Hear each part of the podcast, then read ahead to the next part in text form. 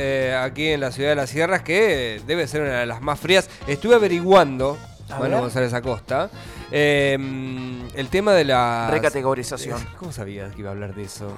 Porque Pero somos tan mimetizados. En últimamente. No era tan difícil. hagan los cambios porque no era así tan amplio como nosotros lo contamos acá, ¿eh?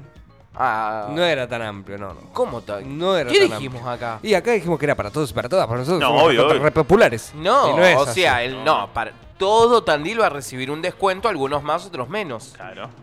¿O no? Dependiendo tu categoría, si sos jubilado, si tenés Claro. alguna asignación Sí, o pero alguna. no tanto tampoco.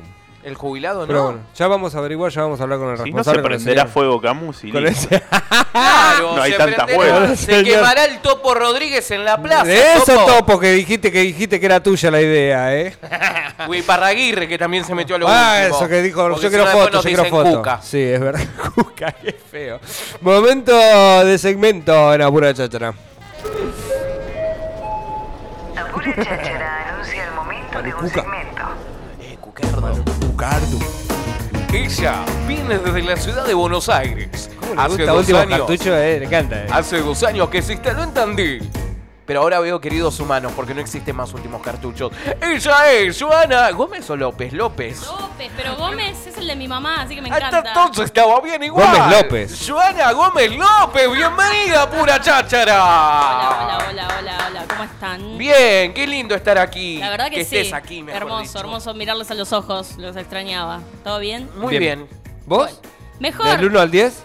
Ahora 11. Ah, Eh. bueno. Esa, esa es la Lo que le hace cambiar un micrófono. ¿Has ¿no? visto? Sí. No, me comí un caramelito de dulce de leche y me levantó un montón. Muy Antes bien. que nada, mandarle un gran saludo al coche que es de cumpleaños.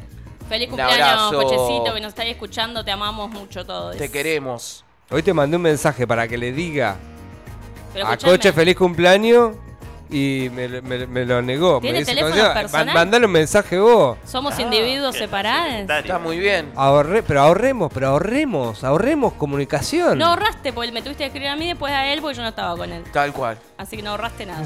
Tu teoría no ¿Qué sirve. pensás? ¿Que tienen un. Facebook que dice yo y José? Claro. No. Viajamos juntos. Les toxis.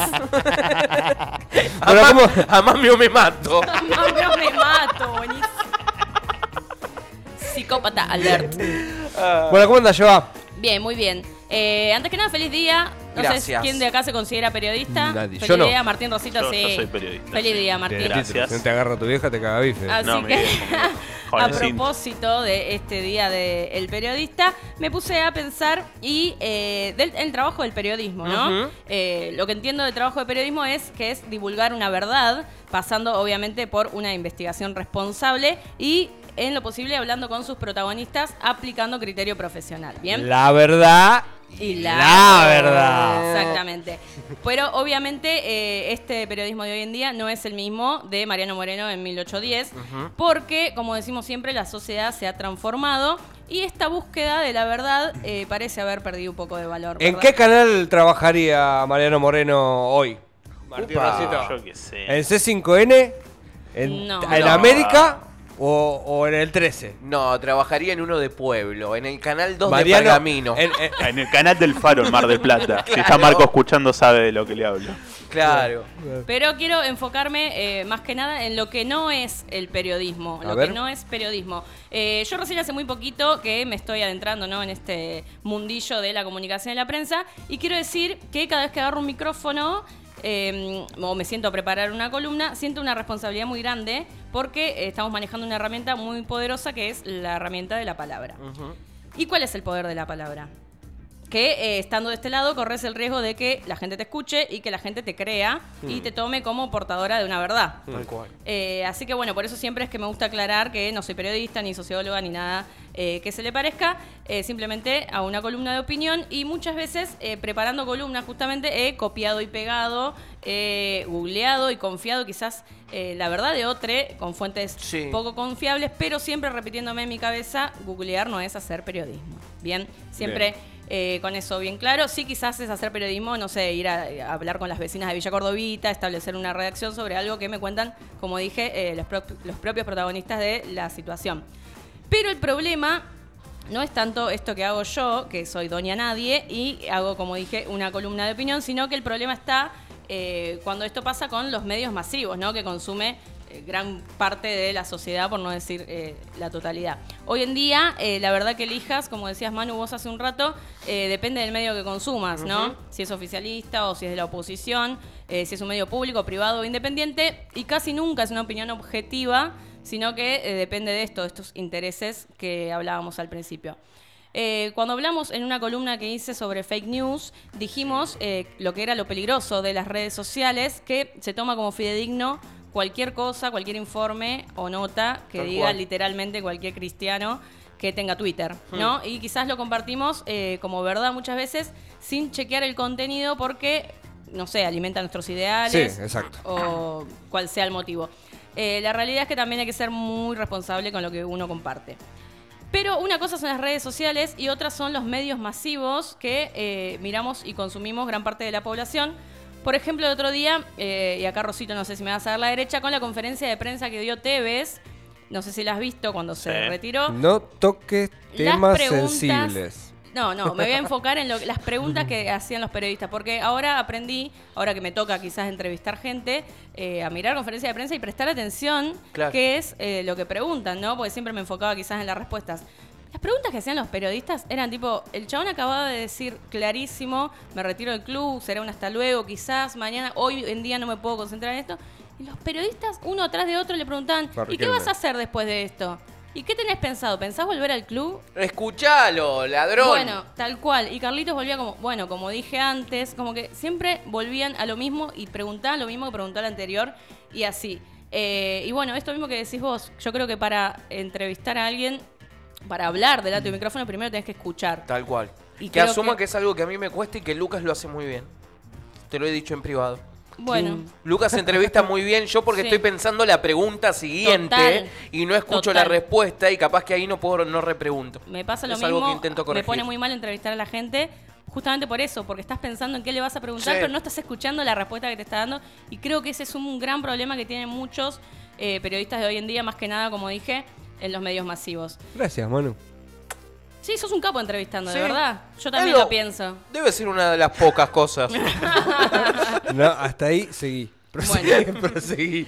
Por otro lado, eh, voy a indignarme por eh, estos medios que, esto que me saca tanto, cuando titulan con falta de ortografía. Mm. Lo veo mucho. ¿Por qué estás tan ligado? Hoy Martín dijo lo mismo al comienzo del Oh. programa. ¿Por qué estás tan ligado el periodismo a, a, escri- a, a, mm, A la no- mala redacción.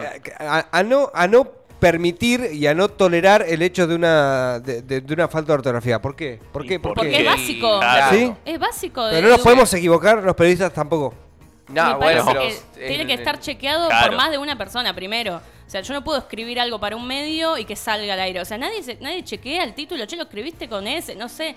Pasa mucho Sí. en los medios, eh, en la tele, me pasa en los noticieros, que los, los más vistos, te estoy hablando. El grafero, el del graf, suele meter, cometer muchos errores. El que está ahí. Bueno, y muchos medios locales, eh, que no voy a decir cuáles, No, decilo. totalmente, no, todo, no queda constantemente. Nosotros eh, somos una máquina de mandar fruta igual. No nos queda un amigo. No, ustedes no, no escriben mal o sí. Sí, porque- No, no, escribimos mal. Corregimos. No, porque lo. No, Se los eh, hubiera no, sí. dicho, se los hubiera dicho porque realmente es algo que no lo puedo entender, es una cosa que no soporto. Y esto decía, de cuánta gente, por cuánta gente pasa una nota o un título, o sea, antes de apretar enter, ¿no te fijas lo que vas a escribir? Bueno, Porque en un medio local capaz que se puede llegar a entender Exacto. porque no tenés quien te lo controle y Totalmente. se sube directo. Pero en uno nacional. Pero hoy en el tema de la búsqueda de clic se busca más inmediatez que buen contenido. Claro, Bueno. Entonces, eh, O sea, los escribidores, los graferos, como recién decían. Escribidores. Yo permito- Escribidores. Nos vamos, ¿Escribidores ¿no? dije? Escribidores. ¿Lo dije? lo dije o lo O pensé. sea, no lo pensé. La puta madre, boludo. Pero Justo bueno, en este momento, ¿no? Claro, justo estamos hablando de Claro. fuiste el primero que me, Me dijo callo, que no. callo. Fuiste el primero que me dijo que no cuando dije si te considerabas periodista, así que te la perdonamos. Gracias. Porque considero que por todo esto que decimos, el periodismo está en decadencia y se nota, ya que una de las, de las cosas que nos hace ver esto es que Romina Malaspina fue elegida como mejor periodista. ¿Qué? del ¿Y año. qué? ¿Y No, qué? Esa chica no es periodista. ¿Por qué? ¿Por qué trabajo periodístico hizo? ¿Qué sé yo? Fue conductora de ¿Qué importa? noticiero. Ahora se retiró Pero por la claro. música. ¿Ya se retiró? Eh, está Sí, ahora es cantante. la música. Bueno, Ga- ahí la tenés a la Ganó el periodista. premio a la mejor periodista del año. Y se fue. Está muy bien, yo la aplaudo, la felicito. Cae a los pedazos. el Pero ahí nos damos cuenta que exactamente Sí. se nos cae a pedazos el periodismo. ¿Qué fue lo que la hizo famosa? ¿Que fue en tetas algún lugar Gran o algo hermano, así, no? Gran hermano. No, no, no, eh, pero ahora como periodista hace que poquito usó tuvo un- Ah. un top como de, de, de, Con de- de- transparencia. con transparencia, como Ah, de ahí cadena, va. no sé. Ahí Que va. mostró su cuerpo porque es mujer y Mm. está buena, qué sé yo. Pero bueno, esto de lo que ustedes decían hace un rato de los conductores que tiran cualquier fruta al aire, Sí. eh, como esta que anunció la- lo de Shakespeare, ¿lo vieron? Sí. Sí. Pobrecita. Sí. Me No, dio no. Yo creo que, También, pobrecita. Yo creo que el atenuante. Me pusieron mal una coma, dijo. ¿Qué? No, yo para mí el atenuante es cuando dice, para mí, el, el- el- el mayor escritor de... de- Claro, y cuando dijo para mí, significa que en teoría conoce la obra, por ende no podría nunca decir que se había muerto ese, ese mismo día. Claro. Estamos hablando del, del caso de Shakespeare y qué sé yo, que dijo, se acaba de morir Qué Shakespeare. Pero eso, eso es lo que yo no entiendo. Antes de salir al aire, por ejemplo, ¿no, no hay una revisión de lo que van a decir al aire? ¿O, o le están tirando por cucaracha una cosa atrás de la otra Yo y la piba repite? No, para Yo para mí, mí lo se que equivocó. hizo ella fue. Se habló Lo en trajo- preproducción. lo trajo a Y ella. después ella abrió el teléfono y dijo: A ver quién es Shakespeare. Claro. No. Y buscó. Tal cual. Dijo Shakespeare. Yo para Bien, mí tengo sí. un poco más de data en la cabeza. Este Dijo, garpa, fue. este el de Romeo y. Julieta. es notición. Claro. Es primicia, dijo. Este garpa y para y yo lo, yo, yo lo tengo que seguir, o sea, yo es ella se convirtió en fan ahí al toque. No vio las fechas de fallecimiento, Claro, pero fue Hace bueno. 400 años, ¿no? Esa chica, esa chica somos todos. Y ni hablar, eh, obviamente, del periodismo hegemónico, sin perspectiva de género, que bueno, ya desgraciadamente estamos acostumbrados. Y también de la censura. Eh, Pero eh, escúchame, yo. a ver. Con el temita este del periodismo hegemónico.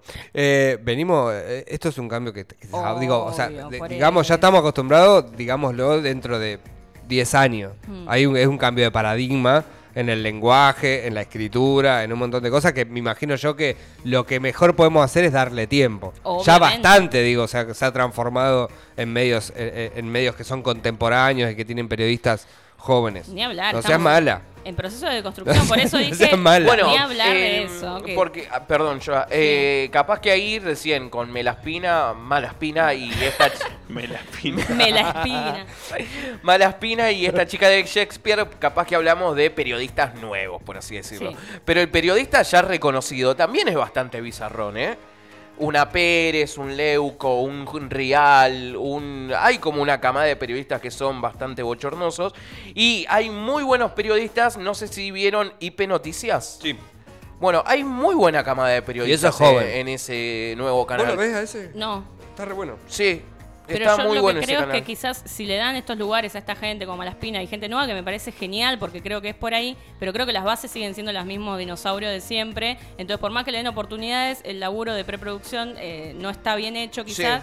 Y no les dan la real oportunidad de hacer su laburo como debe ser. Pero bueno, Hmm. eh, como decimos, estamos en proceso de construcción y creo que es algo que se va a ir dando a lo largo de- del tiempo. Y quería hablar también de la censura que vemos eh, en la prensa hoy en día. El otro día, por ejemplo, al aire de TN sacaron al aire un laburante que tenía un hotel y eh, el chabón estaba responsabilizando al gobierno de la ciudad porque su hotel estaba en crisis. Y de repente lo sacaron del aire. La conductora dijo que eh, el micrófono se quedó sin pilas, no sé qué. A- así nomás, ¿entendés? Totalmente impune. Tienen muchos recursos los de TN para sacar cortaron. gente del aire. Sí. Una vuelta también había una, una antes que pase el coronavirus, había una mujer hablando de las vacunas y contando los, eh, los efectos contraproducentes de las vacunas que son reales. Y, y la conductora empezó a poner cara, como que le hablaban por cucaracha, la cortaron y no dijo nada, tipo, mandó una hay muchas, tanda. hay muchas de esas. sí, Eso es terrible, Sí, la sí. censura, bueno, es totalmente antiperiodístico, me parece. Sí. Y a propósito de esto, y para ir cerrando una conclusión, quería contarles que leí una Ya, nota. yo quiero hablar mucho más. Sí, tenés 10 minutos más. Bueno, vamos a hablar de esto. Habla despacito. Leí, eh, estuve leyendo una nota en página 12 sobre el lenguaje, que si quieren lo pueden ver, salió estos días. La Eh, vamos a leer léela, a. No, lo que explica esta nota es cómo el lenguaje se encuentra en decadencia, no solo, eh, no solo el periodismo, sino también la cultura, ¿sí? Hmm. Y cómo el poder se lanza sobre el lenguaje cuando está en plan de conquista. Esto es muy interesante. Una noticia escrita con lenguaje inclusivo. ¿Está bien o está mal? Yo vos sabés que estaba pensando lo mismo. Eh, para mí está bien, creo que es muy relativo. No hay una verdad absoluta. Para mí está bien. Para Bien. otros puede estar mal. Sí, es una línea editorial que igual hoy no, no Pero se, una... no que- se usa ah, mucho, ah, ¿no? claro, a eso voy. Hablando de, la, co- de, de- de lo estricto que debe o requiere el hecho del periodismo. Y de la renovación, por así decirlo. Mañana se puede llegar a ver un portal con... Totalmente. Bien. Yo entiendo que sí. Creo que, que va a suceder, de hecho. Eh, no sé, no sé si estamos esperando que la, la Academia Española nos, nos dé el ok, pero para mí el lenguaje lo cambia la, la gente, la sociedad Mm. y ya está sucediendo, así que no creo que se pueda eh, volver para atrás. Pero esto que plantea esta nota de página 12, que ahora no me acuerdo, la periodista que... lo- que mal. Qué mal. La periodista que lo escribió. Eh, cómo el poder se lanza sobre el lenguaje cuando está en plan de conquista. Es muy interesante porque quiere decir que para lograr una verdadera colonización masiva, presten atención, el poder del dinero y sus operadores descubrieron que el objetivo hoy no es la desinformación, porque ese ya es objetivo cumplido, ¿bien? Estamos totalmente desinformados con tanta cantidad de, de- de- de redes, de, de fuentes donde nos informamos, hay mucha información dando vuelta, esto que decía la fake news, no sabes qué es real, qué no. Eh, sino la incomunicación, o sea, su objetivo es in- mantenernos incomunicados, ¿bien? Sí, sí. Y cómo incomunicar a millones de personas que pueden seguir hablando por otros eh, soportes, ¿no? Bueno, rompiendo las lenguas, mandándolas todas juntas a una decadencia terminal. Y esto me parece muy interesante porque creo que lo están logrando. ¿De qué manera? Enloqueciendo el lenguaje Sí. a nivel global, acortando la brecha entre lo real y lo ficticio. Vos no sabés qué es lo que estás leyendo fidedigno y qué no. Mm.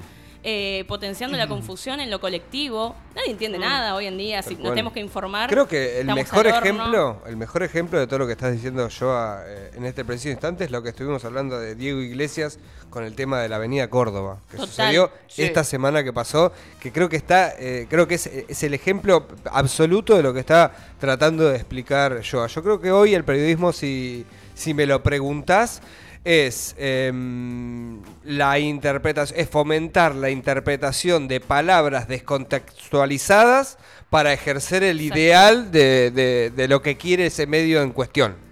¿Me explico? Sí. O sea, no, pero es en serio, hoy, es- hoy el periodismo es interpretación Sí. de palabras, o sea, lo que hacen hoy cuando estaba hablando justamente yo a- de la conferencia de prensa de Tevez, va, es necesito que me digas una palabra que yo pueda decir cualquier barbaridad e interpretarla como claro. se me- que se me cante la Total. chota. ¿Me entendés? Y decir cualquier barbaridad en base a esa palabra. De ¿Va? hecho, volviendo a la conferencia de Tevez, Tevez termina la conferencia diciendo no le crean a nadie por Sí. toda esta cuestión de lo que habla del periodismo. Y hoy, obviamente, los análisis van a ir que esas cuestiones de no le crean a nadie son por tal cosa, Tal por cual, tal otra. exacto.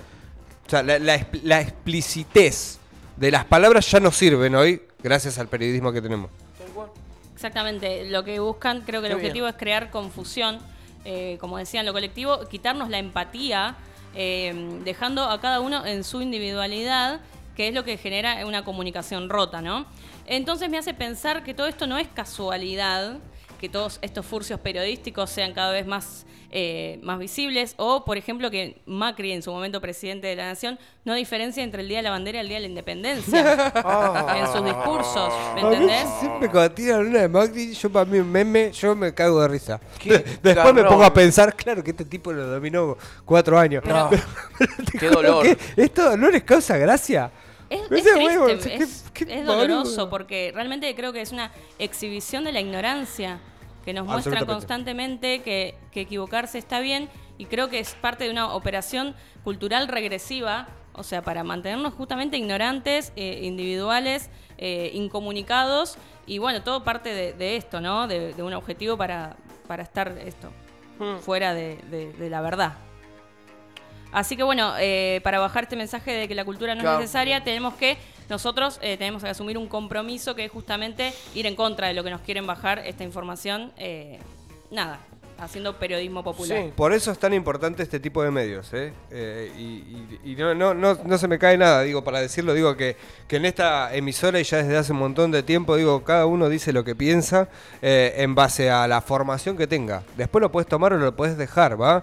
Pero digo, la imposición de las ideas justamente no es algo que, que- que en este medio se haga, Tal ¿no? cual. Justamente, y eso está más que bárbaro, me parece que, que- que es parte de esto que, que promueve Joa para decir que las cosas cambien, ¿no? Porque la verdad que eh, hoy cuando te podés analizar la sociedad, o te podés analizar los partidos políticos, cuando te podés analizar las ideas que tienen las personas, por qué hay una grieta, todo está relacionado íntimamente con lo que tiene que ver el periodismo en este país, sin dudas. Sin dudas. Eh, y es un verdadero problema cuando es así. Es un verdadero problema porque lo estamos viviendo hoy. Sí, que, un, que un almacenero eh, sea macrista y el que va a comprar al almacén sea peronista y se cagan a puteadas y son dos tipos que están en el mismo rango social y que en teoría necesitan las mismas cosas. Tal cual. Ese es el Eh, objetivo, creo, de todo, ¿no? Tener al pobre contra el pobre Sí, peleándose por tal pavadas. Eh, pero creo que, bueno, este, eh, hay que usar este oficio como herramienta de lucha justamente para visibilizar lo que los medios masivos callan. Claro.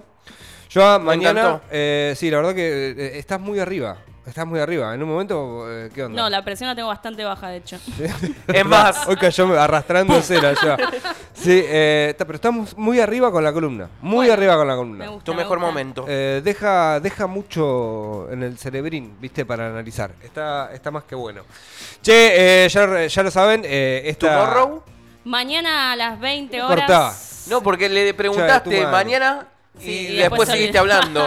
Es que estaba todo armadito. La caricia y la cachetada a las 20 horas con Anto acá, saluditos que está acá Eh, conmigo Anto. acompañándome, con el coche que le mandamos otro saludo y feliz cumpleaños. Me parece Y- que eso decanta que no le compró el regalo todavía. Porque No ya le dijo, como, le dijo como cuatro veces me- feliz cumpleaños, feliz el cumpleaños. Está escuchando Sí, más el coche, pues manda un saludo. Muchas gracias. Ahora por va a ser una sorpresa la plancha.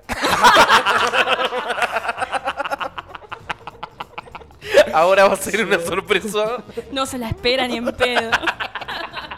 Ya, genia del mundo mundial, eh, te agradecemos en serio mucho lo que estás eh, haciendo en esta emisora. Bueno, gracias a ustedes y nada, lo disfruto un montón. Este estudio se va a llamar Joa López. Joa Yo- López. No, Joa Gómez López. Gómez López. Cuando me muera, Ya. No, no, la ahora. semana que viene. Homenajes en vida en Radio Nitro. me gusta, me gusta. 47 minutos eh, de las 12 del mediodía en la República Argentina. Esto y mucho más lo vas a encontrar en nuestro canal de YouTube, eh, ya lo sabes, Radio Nitro Tandil. Y lo mejor eh, de Radio Nitro en Spotify. Me encanta como me mandan audios eh, imitando como digo Spotify. Oh, Spotify. No, porque en serio, porque me- bueno, si no puedo, eh, vamos a empezar así, tiene que ir en línea para que salga más. más. Te pongo hacer unos más cortitos así. Esa. Ah, listo, listo, listo, listo, listo. Tuki, tuki, tuki, tuki, tuki. Bien, creo que nunca lo sabré. Pura chaza.